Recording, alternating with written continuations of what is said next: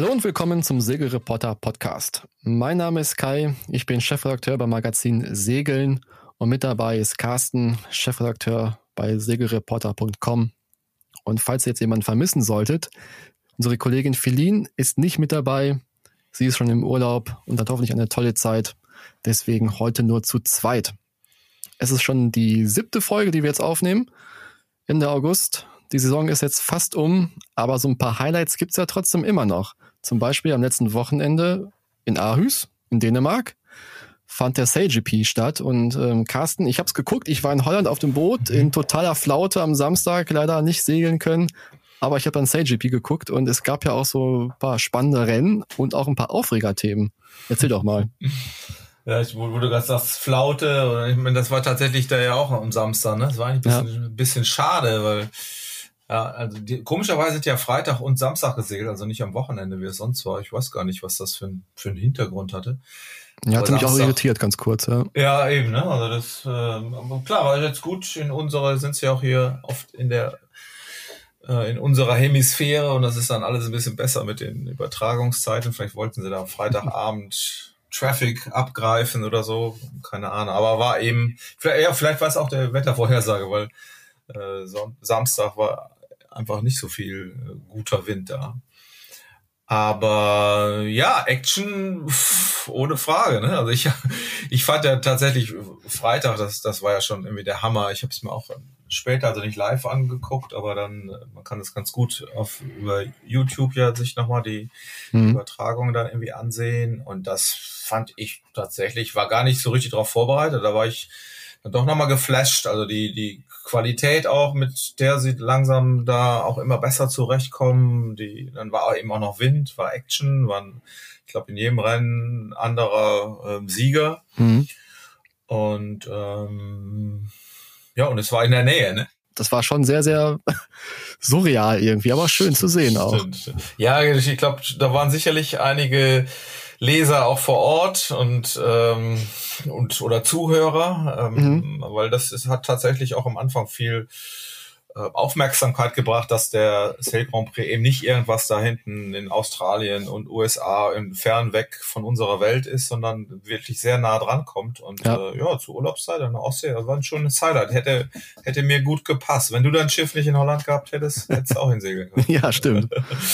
ja, aber war wirklich ähm, genau die ähm, Aufreger passten irgendwie dazu. Also erstmal fand ich, wie gesagt, die äh, Art der Übertragung fand ich bemerkenswert. Die beim letzten Mal, naja, wurde ja auch schon viel kritisiert, wie äh, ja die die Bilder teilweise auch äh, angeklickt werden, also wie welche Auflösungen die haben und wann die reingehen, wann die aufhören, wenn der Zieleinlauf ist und an der, an der Tonne passiert immer noch mal was, dann kommt so automatisch der der Zielanlauf, aber äh, die, die Crashes oder die die entscheidenden Situationen, wo im Grunde noch eine Überlappung noch mal an der Tonne hergestellt, die waren dann plötzlich nicht dabei. Mhm. Und da fand ich, da haben sie relativ viel dran gearbeitet und ganz besonders bemerkenswert fand ich wirklich so kleine ähm, Clips, die da danach nochmal im Replay gesendet wurden, wo wirklich diese, die, die Big Points zum Beispiel beim Start nochmal erklärt wurden. Das ist auch ja. ein so ein ehemaliger 49er Weltmeister mit dabei, Stevie Morrison.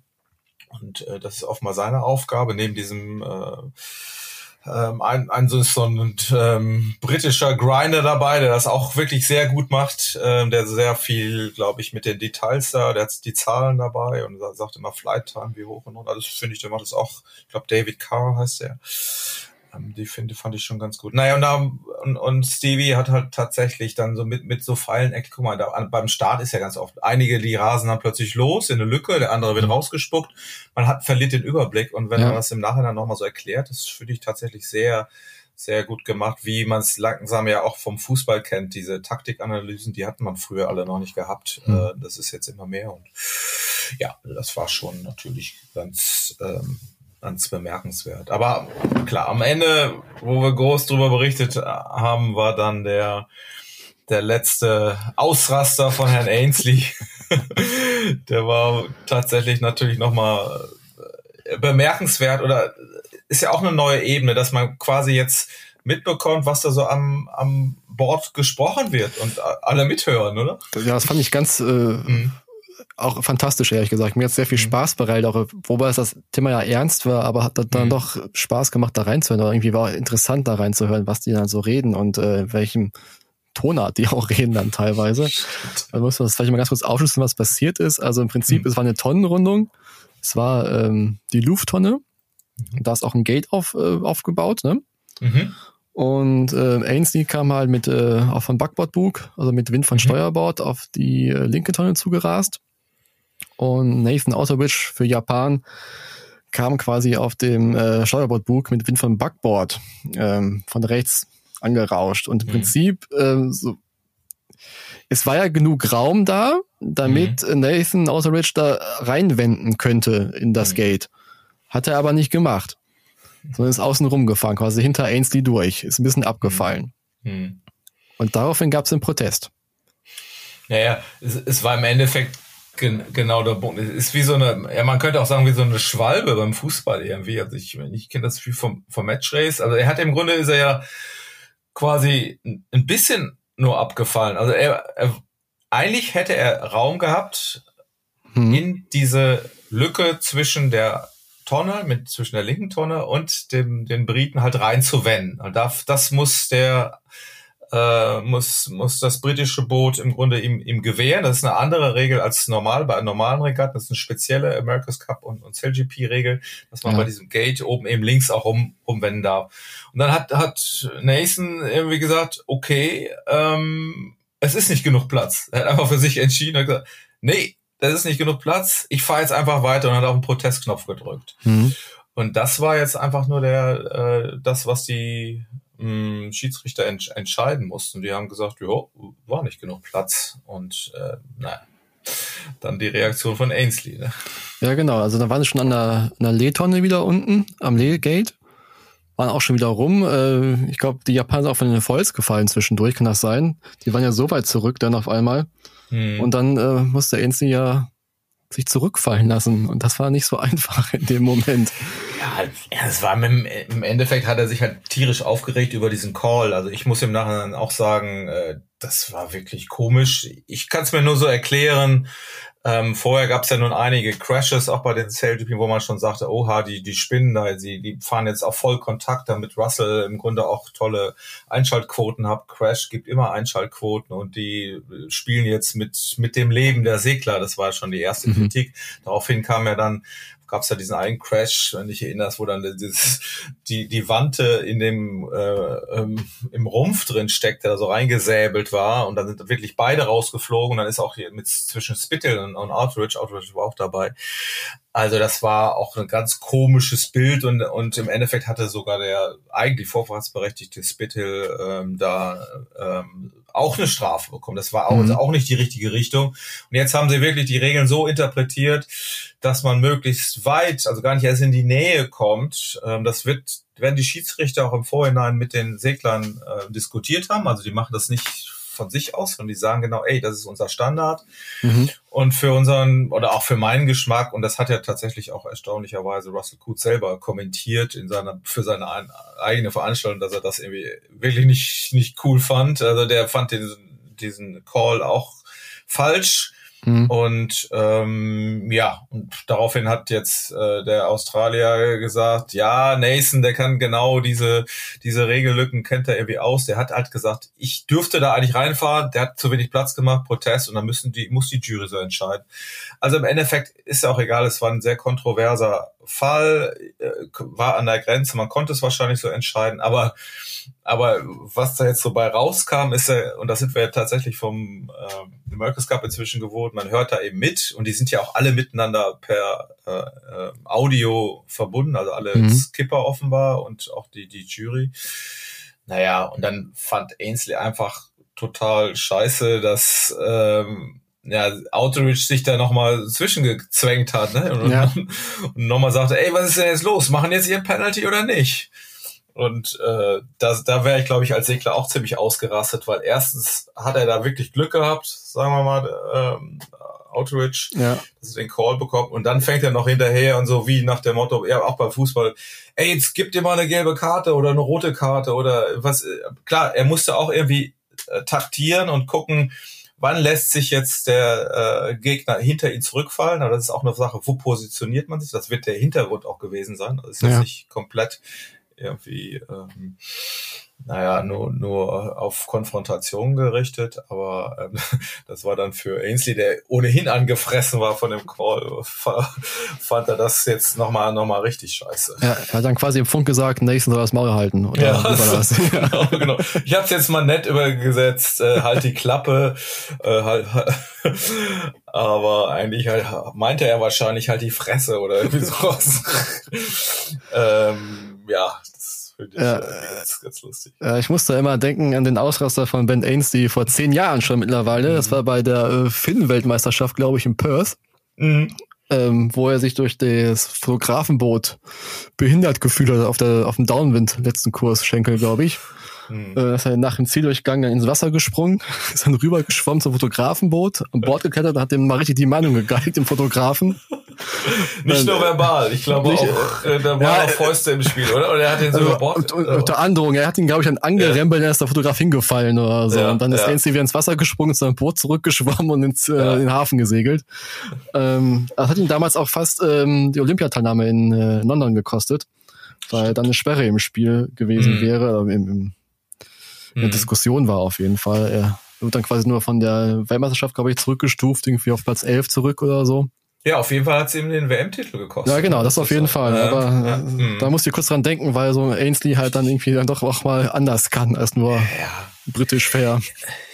Ja, wo wir da, da gerade bei sind, ich, ich kenne ihn ja wirklich noch, als ich meine, das war meine letzte Laser-WM in, in Kapstadt. Ähm, da war, glaube ich, so der erste Auftritt vom kleinen Ben, irgendwie als, glaube ich, 18-Jähriger. Da hat er noch gerade, ich glaube, zwei Punkte hinter Robert Scheid verloren oder einen mhm. Punkt und, und die, die beiden Hellen, da kam er wirklich so als 80er so, so, so ein kleines, äh, kleiner Jüngling, der wirklich auch, der lief ja damals immer schon so ein bisschen krumm und alle haben immer gesagt, okay, Ian Percy war auch noch, noch mit, mit dabei, der war ist irgendwie Sechster. Ich, ich bin Siebter geworden. das war irgendwie, da, also man ist da schon so ein bisschen mit den Typen rumgesehen und sagt, hä, was, was ist denn da jetzt, was ist das für einer? Da kommt ein neuer Junge. Und der war wirklich so ein verschüchtertes kleines Kerlchen, das tatsächlich bei ganz gut segeln konnte. Aber was, wenn ich jetzt denke, was aus dem geworden ist, ich meine, der hat jetzt ja auch klar, America's Cup und aber, aber ist ja nicht nur ein Segler, der muss ja auch da ein Team führen und, und kann wirklich toll auch reden inzwischen und damit der, weiß ich nicht, was er dafür auftritt, mit Prinzessin und hoch und runter. Und ist, man da würde allerdings schon denken, ich glaube, er hat ja die letzten beiden äh, Sail Grand Prix verpasst. Und man dachte, hä, warum denn jetzt eigentlich? Was ist denn eigentlich da los? Und weil eigentlich ähm, war keine so eine richtige Argumentation da war. Im Nachhinein haben sie jetzt erzählt, okay, der ist ein zweites Kind bekommen. Auch ja ganz nett, hätte er ja auch, auch sagen können, hm. ähm, dass er bei seiner Frau sein will. Aber da denkt man, so ein Typ, der wird ja eigentlich auch ein bisschen ruhiger oder äh, ist er definitiv, aber äh, bricht dann doch schon mal durch. Ne? Ja. Also, na, muss auch, glaube ich, so sein. Ja. ja. Ähm, was den im Ausrasser, dem, dem Funkverkehr noch so ein Thema war beim SageGP, war die neue Anzeige der Geschwindigkeit. Und ähm, das war noch kurz davor, hat ja Ainsley auch den, den Rekord geknackt mit 53 Knoten. Mhm. War noch offiziell Knoten. Mhm. Aber jetzt im Rennen haben sie immer äh, kmh angezeigt. Mhm. mhm. Und das wurde auch im Chat damals, äh, parallel zur Veranstaltung, konnte man auch chatten haben das viele kritisiert, dass die das überhaupt nicht verstehen würden, warum das jetzt in kmh angezeigt wird. Und ich, ich war auch so ein bisschen, mhm. ich konnte es überhaupt nicht einordnen, ehrlich gesagt. Also Schiffe laufen für mich in Knoten und nicht in kmh. Und ich musste, mhm. ich habe es immer zurückgerechnet im Kopf halt. Ne? und ähm, ja, ja. Was meinst du denn dazu? Ja, ging, ging mir ja auch so, ne? Trotzdem kann ich das auch, auch nachvollziehen. Also das ist eigentlich nur, nur logisch. Also die sind angetreten, seitdem da die große Vermarktungsgesellschaft IMG dahinter ist. Die wollen wirklich versuchen, diesen, diese, ja, Segeln und speziell jetzt diese, diese Disziplin so zu vermarkten, dass es TV würdig ist. Dafür reicht denen nicht die Zielgruppe, die wir halt, sag ich mal, dieses kleine Häufchen Segler, die, die wissen, was Spaß macht im Segeln, äh, im Leben, ähm, anzusprechen, sondern die brauchen eine größere Zielgruppe und die kann einfach mit Knoten und wieder nichts anfangen. Mhm. Insofern äh, verstehe ich das, dass man das so macht. Und ja, vielleicht äh, die Diskussion ist, ist völlig legitim irgendwie, ähm, aber und ich rechne es genauso irgendwie um. Aber wahrscheinlich muss man sagen, okay, wenn die das damit erfolgreich sind, dann ist das vielleicht ein kleiner Schritt dafür. Mhm. Weil diese 53 Knoten, die sind ja nah dran an den 100 kmh und das ist natürlich auch eine tolle Meldung, wenn es irgendeiner von denen schafft, jetzt wirklich die 100 äh, kmh Grenze ja.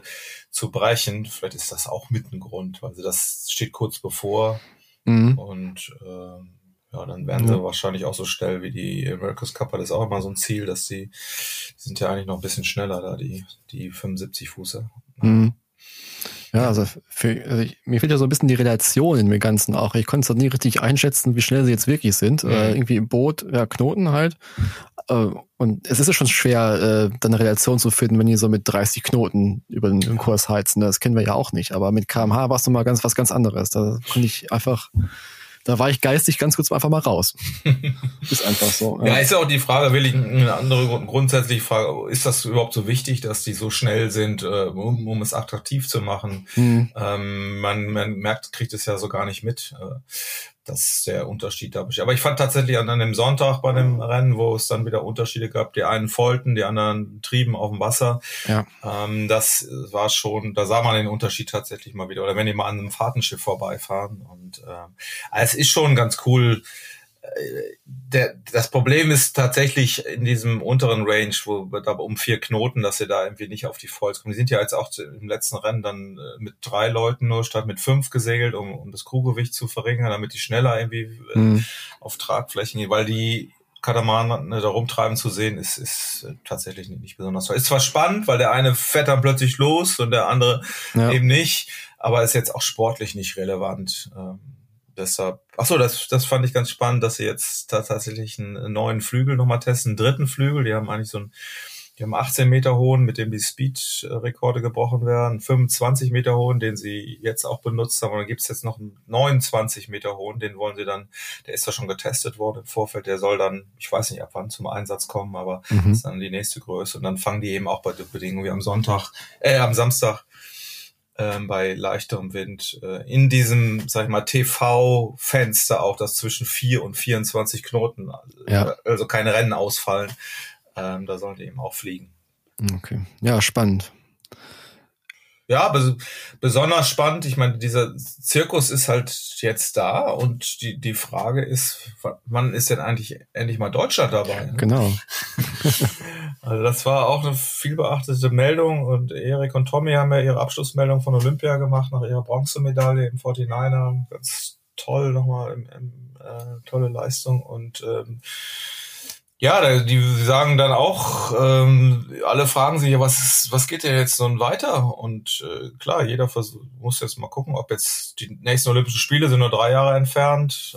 Ähm, wer, wer macht weiter? Ist also nicht mehr die kompletten vier Jahre. Mhm. Ja, das ist dann noch nicht klar, haben sie auch gesagt. Aber eben, warum sind denn unsere Segler, die wirklich mit drei Medaillen genau in den Speed-Klassen ja. ja brilliert haben, äh, nicht auch bei diesen Circuit dabei, wo die ganzen Kollegen ähm, ja auch mit rum sind. Peter Burling ist ja auch auf dem mhm. Cup, äh, auf dem SLGP Cut wieder gesegelt und ähm, ja.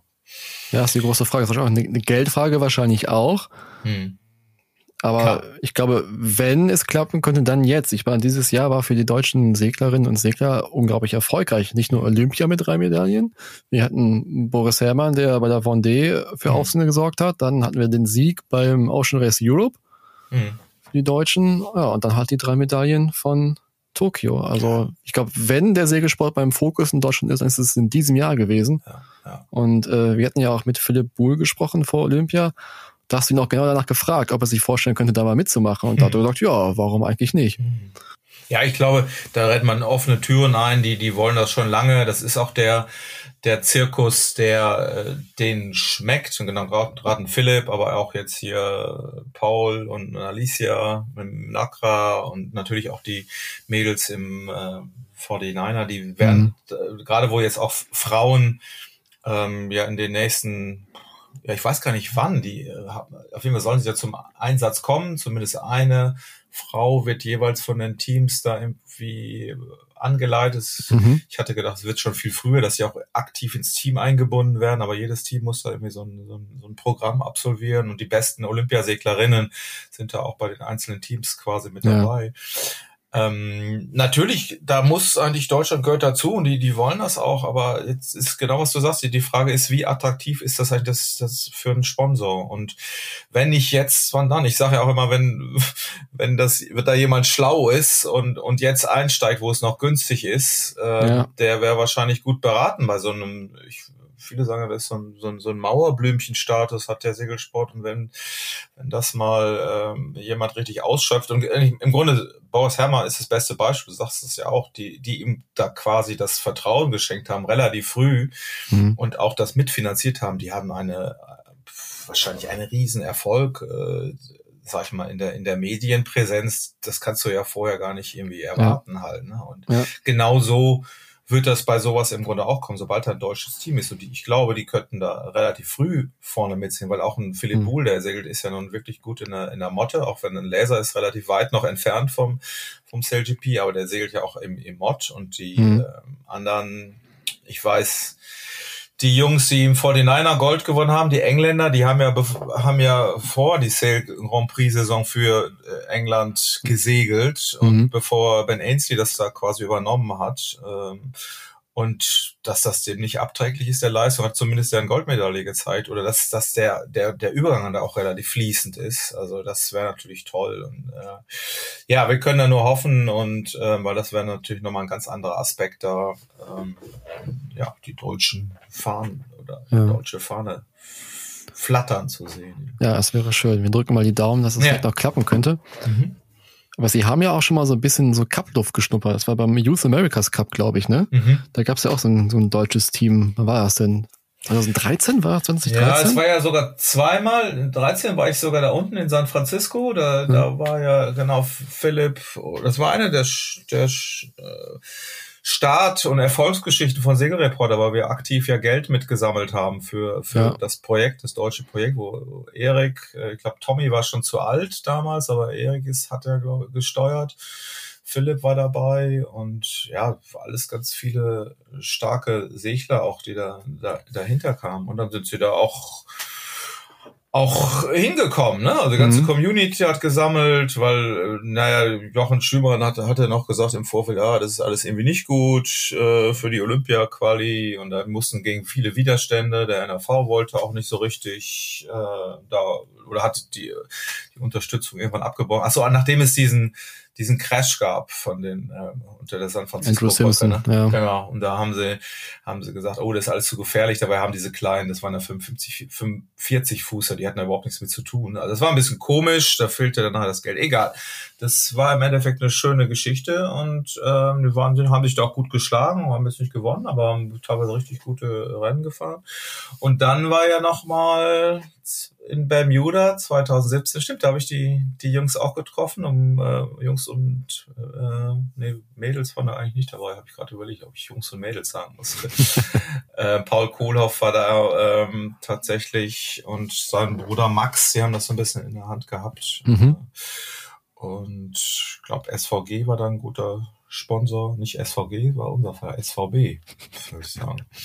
Die haben das SVG so, das, das war wir. Wir haben da auch mit unterstützt, sagen wir so.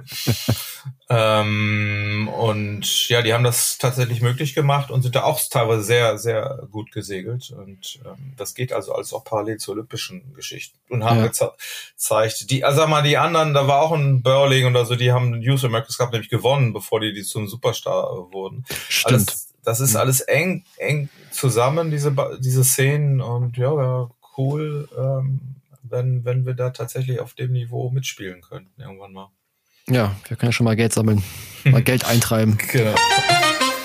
Genau, ich glaube, wir müssen mal ein bisschen voranschreiten ja. und den äh, SailGP verlassen. Mhm. Und wir widmen uns jetzt mal einem Thema, was nicht so hochgeschwindigkeitsmäßig ist, aber trotzdem spannend mhm. ist, nämlich Letzte Woche ist ein äh, Norbert Sedlacek aufgebrochen, mhm. um mal wieder seine Weltumrundung auf seinem Schiff aus Vulkanfaser mhm. zu vollenden. Und das ist, war ja schon der dritte Anlauf jetzt. Mhm. Und man muss ein bisschen zurückspringen, glaube ich, einfach um mal um diesen Menschen auch vorzustellen, weil äh, mhm. Norbert Siedlacek, ich glaube, er ist, was war er, Straßenbahnfahrer war, glaube ja. ich, früher, ne? Stimmt. Und das hat er im äh, Nagel gehangen irgendwann. Stimmt, und man muss da, da hatte ich immer Angst vor dem Taekwondo Nationalmannschaft. So, das auch noch, okay, ja, also. muss man, da denke ich immer, auch immer höchsten Respekt vor. Ja, unglaublich, ja. ja. Genau, also jedenfalls ist dann Norbert Sittlerczyk äh, mhm. aufgebrochen, hat mhm. äh, die Straßenbahn stehen gelassen, ja, weniger, mhm. und ist dann um die Welt gesegelt mhm. und hat sich dann peu à peu so in diese Profiszene, äh, Profiszene vorgearbeitet, mhm. hat eine Transat gesegelt und war damit auf einmal qualifiziert für die Vendée Globe. Stimmt. Und ist da einmal in den Start gegangen. Das war, glaube ich, 2004, 2005 das erste Mal, oder? Wenn ich mich richtig ja. entsinne. 2004, 5, genau, richtig. Ja, genau. Dann äh, ist Norbert Sedlacek die One D mitgesegelt, musste aber aufgeben wegen eines Kielschadens, glaube ich. Hm. Hat es dann aber äh, bei der nächsten Ausgabe nochmal probiert.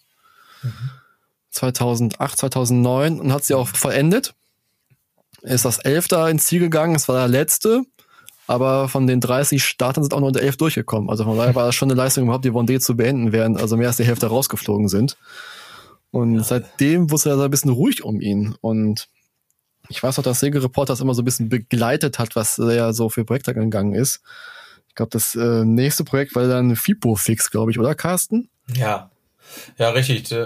Das ist da, glaube ich, das Ding jetzt schon, dass er so ein bisschen auf diese, diese Vulkanfaser, ähm, ja, ich will nicht sagen umgestiegen ist, aber das war, glaube ich, schon, ist so mit einem so ein, so ein Antriebs, Faktor auch dann neue Materialien im, im äh, Segelsport mit einzuführen, beziehungsweise mhm. dass es auch funktioniert. Das ist ja auch für uns immer ein großes Thema. Ich glaube, für den ganzen Segelsport, weil man muss ja schon zugeben, äh, naja, die Plastikboote, die früher gebaut werden und, und die jetzt mhm. immer mehr in der Ecke rumliegen, also das, das richtige Öko, richtig tolle Öko-Boote sind das nicht, ne?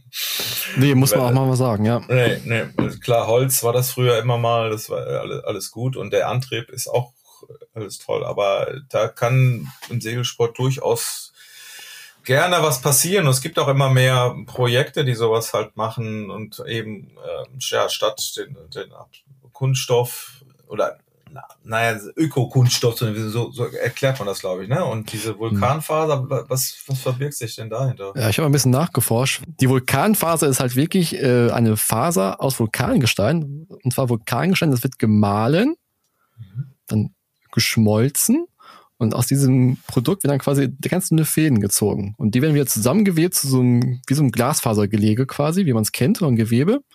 Und damit halt quasi mit dem Epoxidharz dann äh, laminiert. Das ist dann quasi eine Glasfasermatte, nur nicht aus Glasfaser, sondern eben aus ähm, gemahlenem Vulkangestein, was äh, erhitzt und aus dem Fäden gezogen worden sind. Daraus ist halt dieses ganze Schiff gebaut. Also das erste, die Fipofik, das war, glaube ich, ein 4,90 Meter Schiff, mit dem Seglercheck dann Transatlantik mhm. segeln wollte, glaube ich. Einmal mhm. Europa, Amerika und Amerika, Europa. Und ja. Und da fing das alles so ein bisschen an mit dieser, ja, es war halt eine ganz große Pechsträhne, würde ich fast sagen, oder? Ja, das ist die große Frage. Ne? Ich weiß, für unsere Leser war das ein großer Aufreger. Ist auch seine Person ein großer Aufreger? Ist es jetzt Pech oder ist es schlechte Vorbereitung? Ich habe mich da auch mal zu geäußert. Ich, ich finde, ich habe den Typ mal getroffen für ein ähm, langes Porträt in, in Wien tatsächlich. Das ist mhm. auch schon, schon länger her und fand den sehr sympathisch. Ganz angenehmer Mensch. Ähm, naja, der war ja wirklich auch auf einer Ebene mit äh, Wilfried Erdmann, muss man sagen. Die Sachen, die er am Anfang ja gemacht ja. hat und mit der er auch äh, äh, Reichweite erzielt hat und es war wahrscheinlich nur noch einfacher, mit ihm zu sprechen. Also Wilfried ist ja auch so ein alter Salzbuckel irgendwie, hm, aber der natürlich das äh, aber sehr glaubwürdig alles so rüberbringt und äh, Sedlacek ist da schon ein bisschen mehr so der der Entertainer-Typ. Mhm. Ähm, aber das Gefühl habe ich, das, das ist ihm auch so ein bisschen auf die Füße gefallen, weil ich, wie gesagt, bin da sehr positiv, wir auch als Medien finde das ganz toll, wenn was da passiert, wenn Leute das irgendwie machen, aber ehrlich gesagt, ähm, bei den ganzen Geschichten, die jetzt, jetzt so zum Schluss kamen, da, da fühlt man sich so, so ein bisschen aus, ausgenutzt, ähm, weil wir, wir liefen dann als Medien, wenn wir dann über eine Story schreiben, ja auch Reichweite und, und der Leser vertraut darauf, dass das, was wir berichten, auch in irgendeiner Form eine, eine Relevanz hat oder auch glaubwürdig mhm. ist. Ähm, in dem Moment, wo wir dann das quasi auch bringen, ähm, ist auch eine gewisse ähm, ja, äh, Glaubwürdigkeit äh, dahinter. Ähm, ja. Und wenn, ja, aber bei den Geschichten, das war dann einfach mehr von, haben wir berichtet, ja, er will los, er fährt los, ist dann wieder zurück, ist dann nochmal wieder zurück und, also, und hat natürlich vorher eine große PR, ne? Ja, ja, genau. Es fing dann 2013 mhm. mit FIPO-Fix an, er ist dann losgesegelt und schon nach ein paar Tagen haben sie gemerkt, ja, ist nicht genug Batterie vorhanden auf dem Boot, auch nicht genug Akkukapazität, er musste mal einen Zwischenstopp machen und beim Reinschleppen in den Hafen ist er dann noch mit Treibgut kollidiert. Das war ein Ruderschaden dann. Da musste das Ruder repariert werden. Und da hat er gesagt, er steigt jetzt aus aus dem Projekt. Und dann hat sein Sohn das, glaube ich, verändert. Ne? Der ist dann mhm. äh, die Tour gesegelt dann, aber dann nicht mehr so medienpräsent, wie sein Vater es gemacht hätte. Mhm. Und äh, ich glaube, das war auch so dieser erste Dämpfer einfach in diesem ganzen Projekt, was er erfahren. Es war ja auch jetzt nicht unbedingt äh, die beste PR für die neue Faser, muss man ja auch mal so sagen. Ne? Also ja, steht da natürlich dann glaube ich auch unter Druck, wenn dann sowas ja, dann klar. steht. Das muss man vielleicht auch sehen, aber äh, klar. Aber das Ding ist ja nur, man geht jetzt mit einem gewissen Projekt an die Öffentlichkeit und sagt, lädt dann auch die Medien ein und die berichten darüber und dann ähm, will man aber auch davon über, äh, äh, ja ehrlich überzeugt werden oder auch rechtzeitig, dass jetzt was kaputt ist oder nicht oder das äh, mhm. ja und ich finde auch immer, das ist ja teilweise bei den One Globe Leuten oder so, die sagen, oh ist was kaputt gegangen oder ich musste jetzt aufgeben und denken sich dann irgendeine Geschichte aus, was jetzt irgendwie passiert ist. Da konnte man jetzt auch teilweise nicht so richtig verstehen, was was ist denn wirklich jetzt nun der Grund. Mhm. Aber e egal dann auch, aber Hauptsache wir haben Medien PR. Also so wurde das teilweise auch von unseren Lesern gesehen und dann ist, kommt natürlich direkt der Vorwurf, schlechte Seemannschaft und oha, ja. da darf es natürlich gar nicht. Aber ob das wirklich so ist, ich glaube, das wird dem nachher dann auch ähm, äh, ja nicht nicht immer oder wo, äh, gerecht. Also die, die die Urteile, das kann ich jetzt auch gar nicht mehr so so beurteilen. Ist so die Außenwirkung, ist war lange jetzt irgendwie ein bisschen schade. Ja, weil ähm, es geht noch weiter. Also mh da war ein paar Jahre Ruhe um Norbert Sedlacek. Und er gibt nicht auf. Man muss es ihm so gut halten. Er gibt ja. wirklich nicht auf. Dann 2018 hat er ein neues Boot ge ge gebaut. Auch wieder aus Vulkanfaser. 60 Fuß, also so ein Open 60. Mhm. Und hat damit angekündigt, er will damit einmal um die Welt segeln, aber auf einer Extremtour. Also einmal nach Norden durch Nordwestpassage. Dann die Küste runter, die, also die Pazifikküste runter, um Kap Horn dann weiter zum Kap der Guten Hoffnung, dann wieder um Kap Horn und dann zurück nach Frankreich. Das waren, glaube ich, dann 34.000 Seemeilen, die veranstaltet gewesen waren. Und das sollte ihnen zeigen, wie, äh, wie gut diese Faser ist und dass es halt äh, eine Zukunft des neuen Yachtsports ist, quasi. Ne? Mhm. Und dann ging es wieder los. Äh, denn nach zwei Tagen ist er wieder umgekehrt weil er Schwierigkeiten mit der Technik hatte. Also ich musste damals so ein bisschen auch an, an, an diese ganze Crowhurst-Geschichte denken, weißt du? Ein Stimmt. Mensch, der halt ein neues Boot baut und das ja. ganz gut ausrüstet und dann aber merkt, das ist alles gar nicht so geil.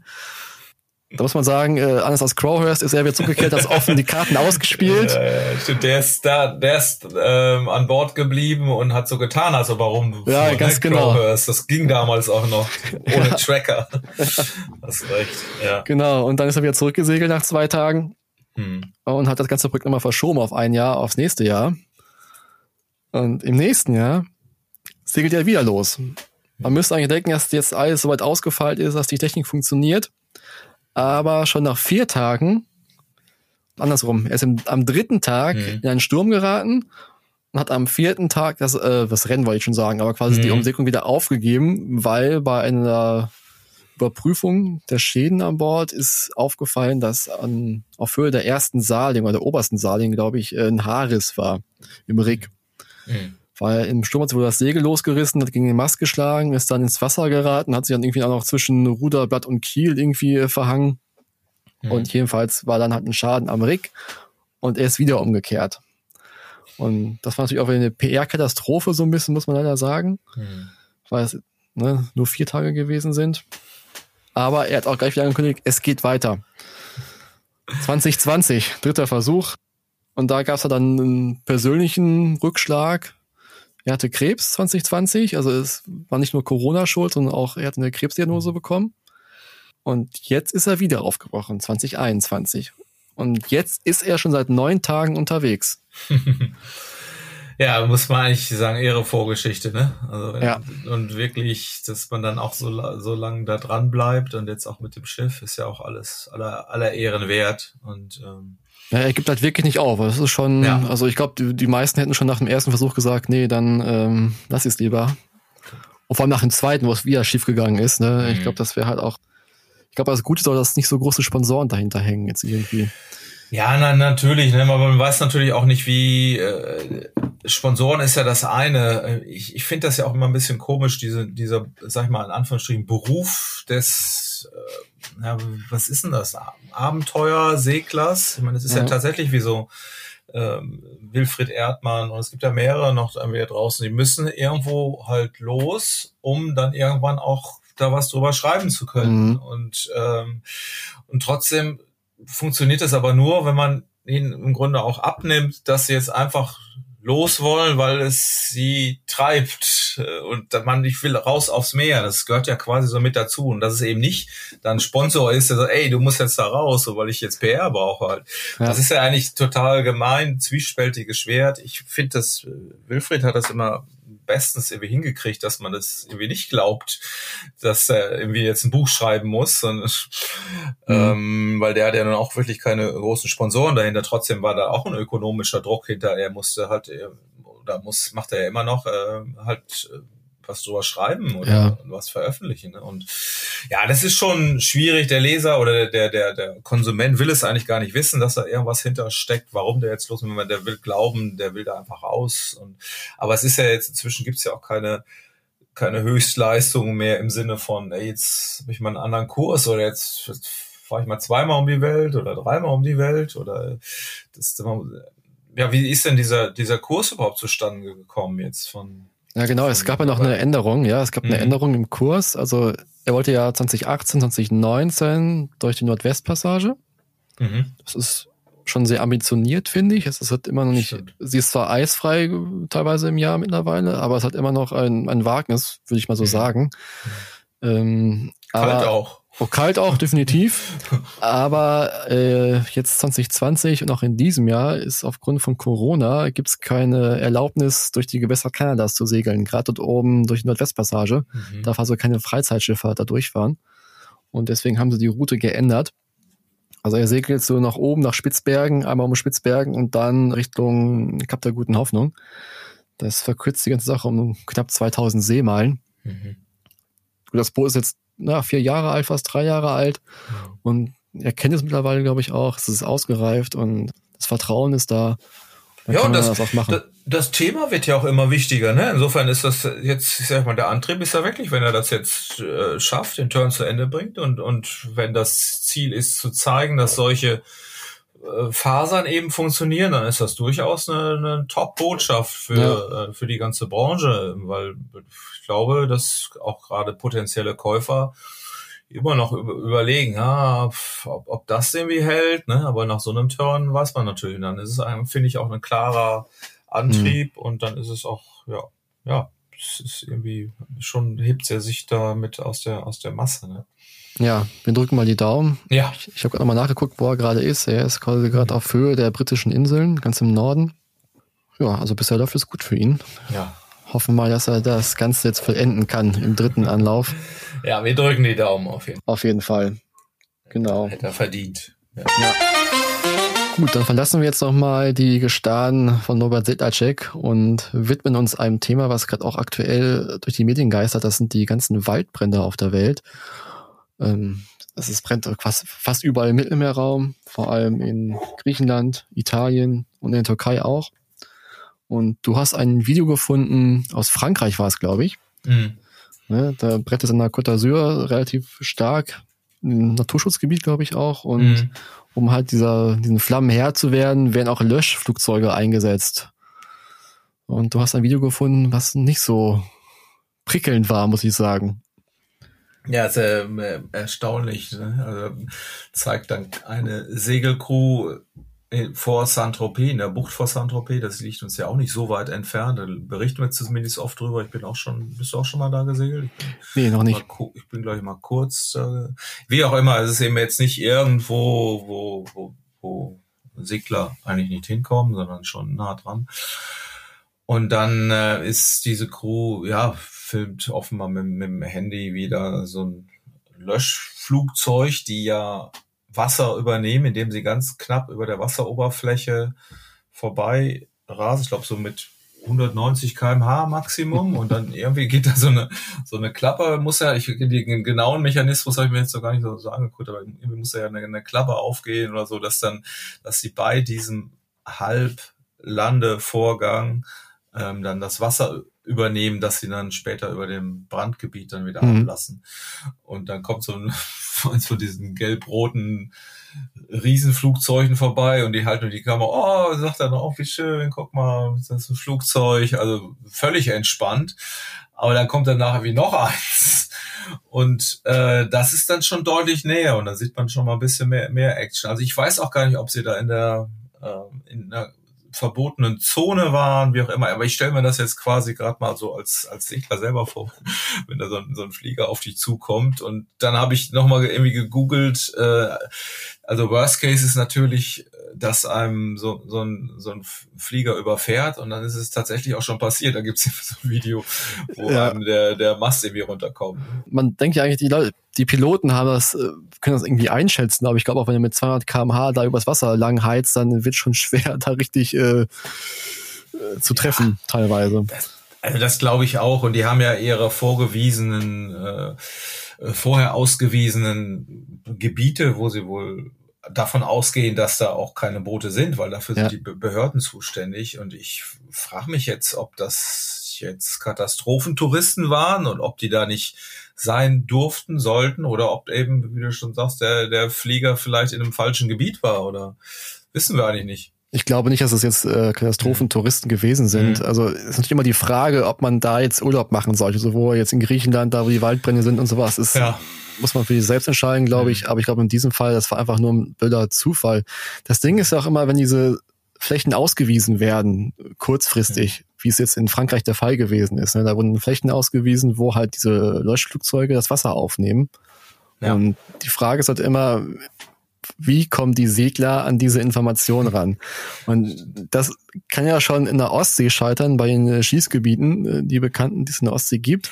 Uh, da bin ich auch schon oft durchgefahren. Im Nachhinein habe ich dann immer gedacht, oh, scheiße, ja, ich glaube, das war ein Schießgebiet. Ja, genau. Beim, sind ja auch in der, Karte sogar eingetragen, also ja, also das ganze meine, Jahr über. Meine Frau sagt das immer, die ist eigentlich dafür zuständig. Guck mal, die darfst du bestimmt nicht durch. Ich sag, ja, doch. Und dann, äh, genau, ja. und dann im schlimmsten Fall kommt dann halt irgendwie eine Rippe längsseits und sagt, nee, Leute, fahrt mal ganz schnell hier wieder raus, hier wird scharf geschossen.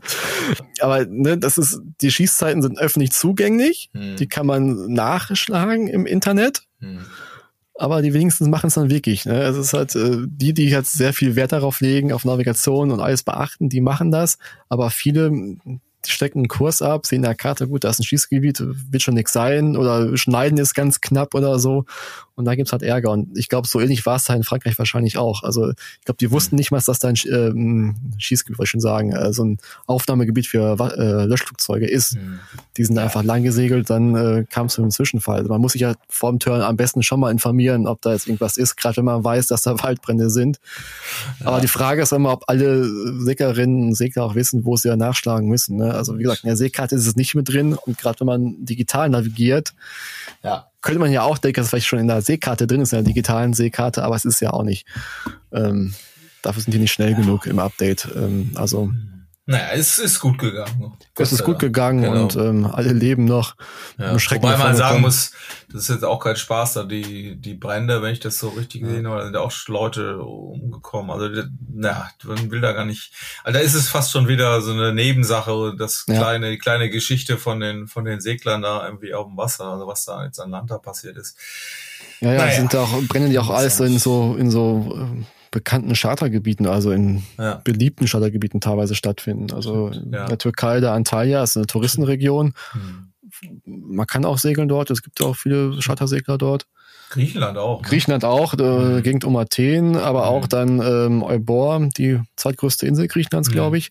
Da hatten wir vor einem Jahr noch einen großen Turmbericht bei segelreporter.com ja. von unserem Reiseautoren Karl Victor, der das das mhm. kleine Paradies beschrieben hat eigentlich, ja. wo man auch mal ganz allein in der Ankerbucht liegen kann und mhm. dann mit den Fischern im Hafen liegt, wo halt doch nicht so viel Wassertourismus ist, mhm. was halt einfach noch so eine wunderschöne Ecke ist. Und ja, jetzt ist natürlich auch nicht mehr so schön dort wahrscheinlich. Ja. ja. ja. Aber wir hoffen, dass es bald vorbei ist und ja. Ich jo. würde sagen, damit sind wir auch heute ja. mal durch mit dem Segelreporter Podcast. Ja. Vielen Dank fürs Zuhören. Feline haben wir vermisst, ne? Ja, wir haben Feline auf jeden Fall sehr vermisst. Stimmt. Also ja. wir hoffen, dass sie gesund aus dem Urlaub wiederkommt, ohne Covid. Ja, definitiv, aber dann hat sie sich alles verdient. Und dann wird es auch wieder wahrscheinlich wieder um Längen besser, wenn sie da Ja, mit ist. Sicherheit, auf jeden Fall. Genau. Wenn ihr uns Feedback geben wollt, könnt ihr das gerne tun unter segelreporter.ebnermedia.de oder natürlich auf segelreporter.com in der Kommentarfunktion. Schreibt uns, was wir besser machen können, was ihr hören wollt, welche Themen wir behandeln sollen. Wir sind gespannt. Von daher, bis dann. Tschüss.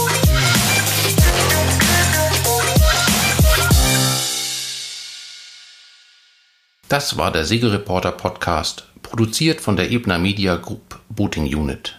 In der Redaktion Philin Lehmann, Carsten Kemmling und Kai Köckeritz, Schnitt Björn Jonas.